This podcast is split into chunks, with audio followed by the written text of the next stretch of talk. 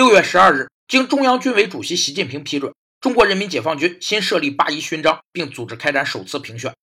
八一勋章是由中央军委决定，中央军委主席签发证书并颁授的军队最高荣誉，授予在维护国家主权、安全、发展利益、推进国防和军队现代化建设中建立卓越功勋的军队人员。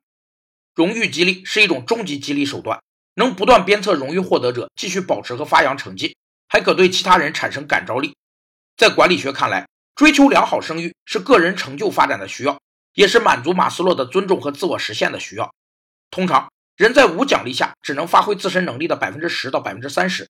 在物质奖励下能发挥自身能力的百分之五十至百分之八十，